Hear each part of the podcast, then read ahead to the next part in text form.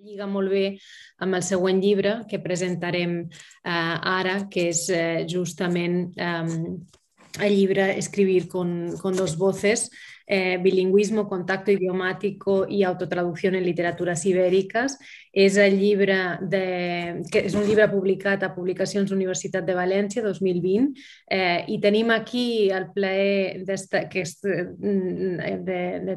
tenim nosaltres avui els seus dos editors, que són la Dolors Poc i eh, en Jordi Julià, eh, i els vull presentar ara molt, molt breument. Eh, la Dolors eh, que, que tenim aquí és professora de llengua catalana a la Universitat Autònoma de, de Barcelona, especialista en fonètica i contacte de llengües. Eh, eh, en el camp de la fonètica experimental és autora del volum Fonètica i Fonologia de la nova gramàtica de la llengua espanyola, que eh, va publicar la Real Acadèmia Espanyola i ha participat també, entre d'altres, en la redacció del Manual de Lingüística Espanyola. I en l'àrea del contacte de llengües, que és una mica el tema eh, que també ens ocupa avui, ha editat eh, volums com ara El espanyol en contacto con otras lenguas peninsulares, El espanyol eh, de Catalunya en los medios de comunicació i més recentment també, el 2020, juntament amb aquest altre llibre que ara ens presentaran, Llengües juntes i revueltes, l'espanyol i el català en contacto. Uh, benvinguda, Dolors, i ara mateix passo a presentar en Jordi Julià, que és l'altre editor del llibre. Ell és professor de Teoria de la Literatura i Literatura Comparada uh, també a la Universitat Autònoma Eh, en Jordi és especialista en poesia contemporània i s'interessa també per temes com, a, com la identitat lírica o l'exili republicà. És autor eh, de poe eh, poètica de l'exili, po eh, poesia i identitat, els cants de l'èxode i coautor del llibre sobre ínsules i penínsules i també autor d'un dels capítols d'un llibre que també es va editar a Càtedra el 2019, que és Pensamiento i crítica literària en el siglo XX que és un llibre també molt, molt interessant. Eh, també ha escrit eh, poesia i assaig en català, així que eh, moltes gràcies a tots dos per, per acceptar la nostra invitació i per venir a presentar eh, aquest llibre tan, tan meravellós que, per cert, tinc aquí, no, no els he mostrat abans, però eh, tinc aquí en, en Jaume eh, i també tinc aquí el llibre de la Dolors i, i d'en Jordi Julià, que us recomano molt, eh, juntament amb tots els altres que presentem avui. Així que mm, benvinguda, Dolors, quan vulguis. Moltíssimes, gràcies, uh, moltíssimes gràcies. Jo vull començar dient que, de fet, els que hem d'estar agraïts som nosaltres d'haver uh, estat convidats a, a presentar la nostra feina en una sessió com la d'avui. Per tant, realment uh, estem contentíssims i, i agraïdíssims que respecte del llibre, eh, potser el, eh, podria començar comentant-vos que el llibre va sorgir del reconeixement de que en el nostre departament de la Universitat Autònoma de Barcelona ens vam trobar que hi havia persones que estàvem estudiant les, el bilingüisme a Catalunya i hi havia altres persones que estaven estudiant eh, qüestions relacionades amb les diferents literatures que coexistien en l'àmbit espanyol. Per tant, d'aquí va anar sortint la idea de fer un volum que analitzés, que d'alguna manera recollís les dues perspectives i que se centrés en l'anàlisi de la eh, producció i de la difusió literària en un context bilingüe atenent doncs, a aquestes situacions tan diferents. Perquè us feu una idea, us resumo que la casuística dels autors que produeixen literatura en un context bilingüe eh, es pot dividir en tres grans grups. En primer lloc, podríem trobar els parlants que són bilingües però que escriuen en una sola de les llengües que coneixen. Us poso com a exemple el del Juan Mercé, bilingüe perfecte en català i castellà, però que només ha produït en castellà, tot i que en la seva prosa hi ha moltíssimes, moltíssimes marques que procedeixen del català i que Juan Mercè en moltes entrevistes ha explicat que la seva prosa és d'aquesta manera perquè la seva prosa, eh, la, la seva llengua eh, d'expressió literària està molt influïda i en contacte amb l'altra llengua i que això es manifesta en el que escriu.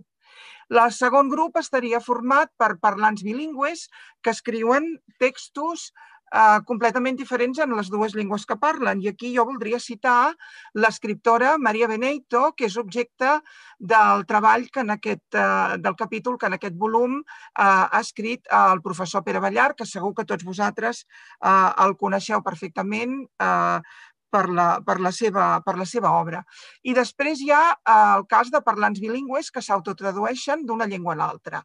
Aquí jo potser citaria, a l'àmbit del català, potser citaria eh, el Josep Pla, que té una producció en castellà important. Crec que citaria també la Carme Riera,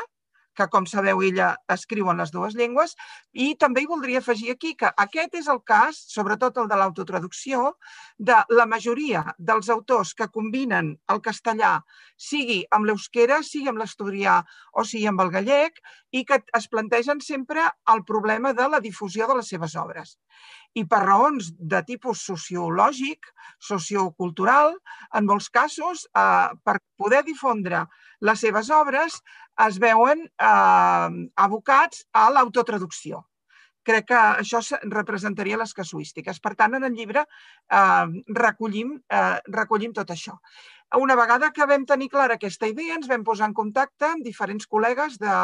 de, de la nostra universitat i d'altres que sabíem que havien treballat en, sobre autors gallecs, sobre autors bascos i autors estudi, asturians per, per, proposar-los que participessin en aquest llibre fent una reflexió i que escollissin ells quina mena de punt de vista del que nosaltres els hi proposàvem era el que, el, en el que se sentien més còmodes i el que els hi venia més de gust gust doncs, eh, aplicant aquí.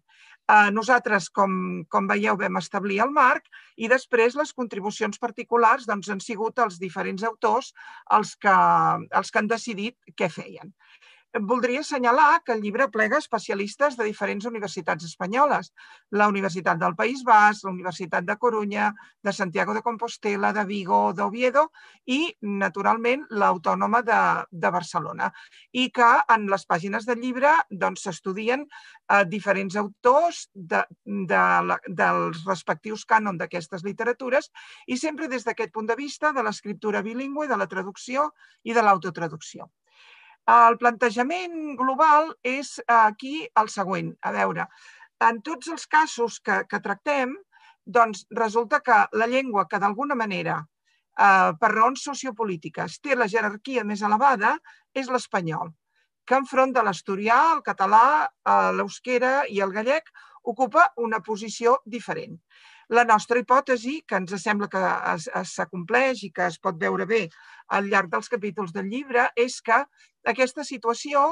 condiciona l'elecció de llengua per part dels escriptors que en aquests contextos eh, volen escriure eh, obres literàries. I s'han de plantejar una sèrie de coses. Hi ha una sèrie de qüestions que són més d'ordre sociolingüístic o sociopolític, com el que he esmentat abans, el problema de la difusió, de donar-se a conèixer, etc etc etc. I també hi ha una altra qüestió que ens sembla molt interessant i és també que les seves relacions amb aquestes dues llengües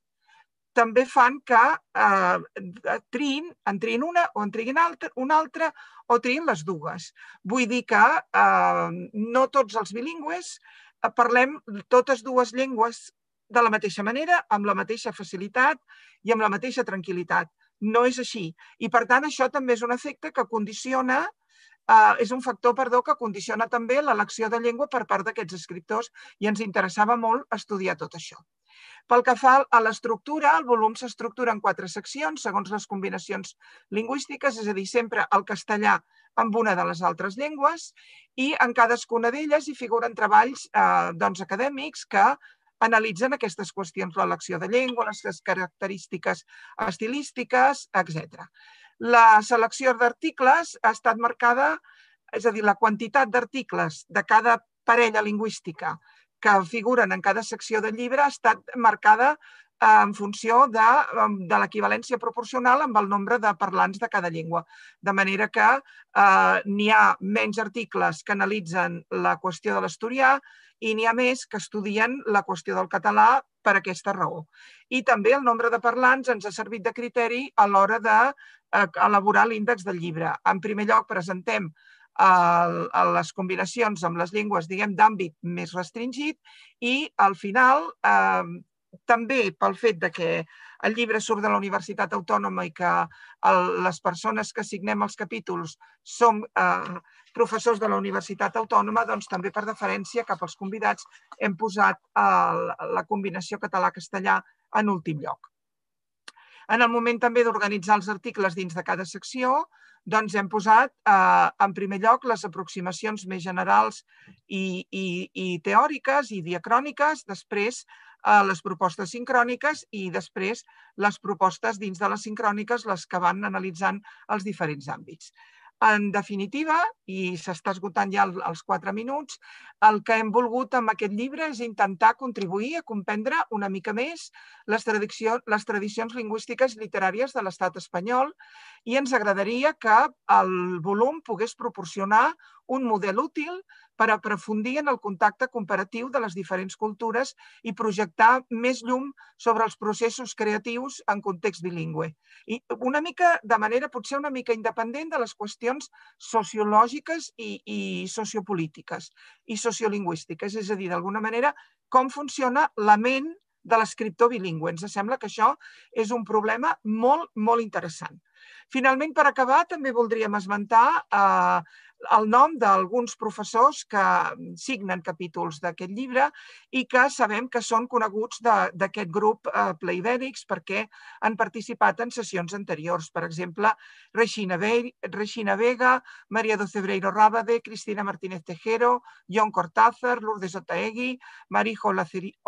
Olaciregui, José Volado, Leopoldo Sánchez Torre, Pere Ballart i Margarita Freixas. Espero haver-vos aconseguit presentar un petit resum de l'estructura del llibre i, i moltes gràcies per la vostra atenció. Doncs moltes gràcies, Dolor, per aquesta presentació. Eh, jo m'he llegit molt bé el llibre, l'he llegit amb molta atenció, però qui no hagi llegit el llibre realment té una, una idea molt clara de, de què és el que, el que hi trobarà. Um, I de fet també una de les... Um, realment els autors que heu, que heu mm, pogut reunir també al volum són autors que realment es dediquen al tema i que escriuen d'això des de fa molts anys, és a dir, que, que és un llibre de, de referència, sens dubte. Um, pel que fa... Jo volia fer una pregunta i, i crec que serà en, Julià, en Jordi Julià qui la respondrà si, si, si fem el torn de, anem mm. combinant, no? Um, la, la pregunta que jo, que jo volia fer és una mica en relació també a, a has parlat no, de, del el tema principal del vostre llibre, és el contacte de llengües, el bilingüisme i, i l'autotraducció, com diu el mateix títol, no, no només a, a l'àmbit eh, català, sinó també a tota la península ibèrica. No? Eh, pensant precisament en això i també en els, en, en els propis autors que heu convidat a participar, que molts d'ells són especialistes eh, d'aquestes universitats d'Astúries, País Basc, Galícia o, o Catalunya. Eh, has esmentat alguns noms ja, ja abans. Eh, jo em demanava, eh, no sé si, si Jordi em podria respondre a aquesta pregunta, si vau plantejar-vos eh, escriure, el llibre està en castellà, no? eh, eh, si vau plantejar-vos en algun moment la possibilitat que el llibre fos en diferents llengües, precisament per la temàtica, no només per la temàtica, sinó també pels autors que hi participen, que són tots bilingües, Eh, I també ho demano eh, perquè, eh, per exemple, al llibre hi ha precisament dos capítols, no? concretament el de, el de Maria Docebreiro eh, Rapa de Villar i el de José Volado, que són traduccions al castellà fetes del gallec i de l'asturià. No? Um, llavors, um, jo em demanava um, si, si aquesta decisió de, de, de publicar llibre únicament en castellà va ser una demanda editorial, si és una cosa que us vau demanar, que, que us vau plantejar vosaltres i que vau decidir com a editors des, del, des, des de l'inici, I, si amb això volíeu d'alguna manera donar a conèixer aquesta realitat dels autors que nosaltres coneixem però que potser eh, la resta de la península que no és bilingüe no coneix. Bé, jo el que vull començar és agraint-vos a tu, Esther, i a tu, Xus, que, que sigueu eh, aquí els anfitrions i que hagueu volgut eh, pensar en nosaltres i convidar-nos en aquest marc Eh, per fi jo estic a Play Ibérico, sempre havia estat a l'altre àmbit, en el canal YouTube, i mirant moltes de les sessions que aquí es havien presentat i, per tant, és un honor ser aquí. I també ser un honor, és un honor estar envoltat de gent que, que ha estat a l'Autònoma en algun moment i amb els quals he compartit classe i passadís molts cops i, i que feia molt de temps que no veia. Per tant, eh, doble alegria aquesta de, de compartir espai i canal amb vosaltres. Bé, mm, t'explicaré les raons per les quals aquest és un volum eh, dissenyat i escrit en castellà, en primer lloc per homogeneïtat del llibre. Després, per uh, facilitar la publicació, uh, si a vegades ja és prou difícil trobar una editorial que confia en aquests plantejaments teòrics, uh, molt més ho és que hi hagin diferents llengües implicades. En aquest sentit, la presència de l'editorial ha estat important, com ho va ser en, aquell, en el seu dia també eh, que s'interessés càtedra per al llibre d'en Jaume Sobirana. Per tant, això també ha influït. Però també hi havia la voluntat de poder accedir a un públic més ampli, no només el circumscrit a cada llengua i a cada literatura, que poguessin veure aquesta mm, riquesa cultural i plurilingüe de la qual penso que no se n'és prou conscient o no contribuïm prou tots nosaltres a, a fer-la visible. I, per tant, era una manera de difondre aquests quatre sistemes literaris a un, a un uh, lector espanyol més o menys especialitzat eh, i també poder-lo difondre eh, dins mateix el sistema literari pel fet de ser bilingües qui pertanyem en aquests uh, sistemes literaris. També era la voluntat de no fer diferències entre literatures i és que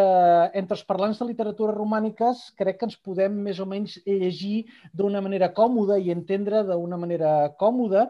però, és clar, l'Èuscar eh, és incomprensible per al gran públic i per gent tan illetrada com jo que només sé quatre paraules i poca cosa més. Per tant, això el que hauria provocat és un desequilibri intern eh, que fèiem amb un text eh, basc, el deixàvem en original, el traduïem, si traduïem el basc, eh, per què no traduïem a les altres llengües? I també era una voluntat de tractar els quatre sistemes literaris, les quatre llengües i les quatre obres en peu d'igualtat des d'un punt de vista de difusió lingüística. Penseu que quan es dissenya aquest llibre l'asturià no és llengua oficial. Uh, ara hi ha hagut uh, impulsos últimament, però aleshores no era considerat així. Per tant, nosaltres el que volíem era tractar els quatre sistemes lingüístics en peu d'igualtat i amb una plena difusió uh, per a tots els habitants o per a tots els espanyols que vivim i treballem a Espanya, com diria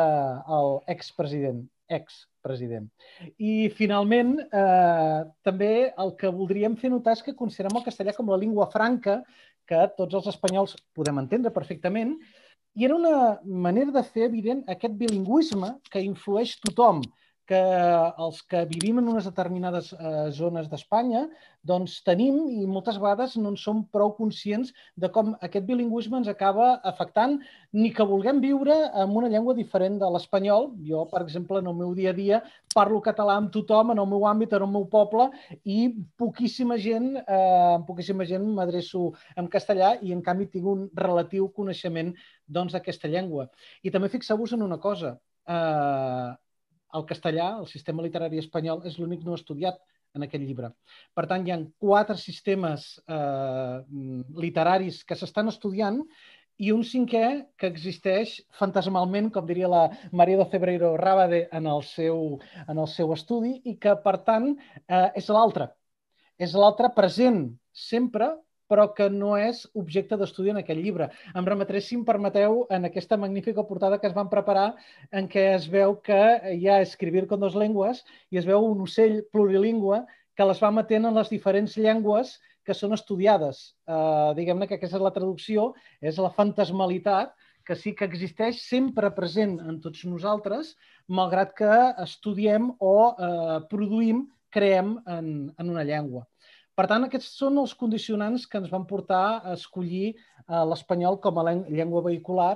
eh, tot i que, evidentment, creiem i confiem en la riquesa i en la pluralitat lingüística i literària d'aquest estat espanyol.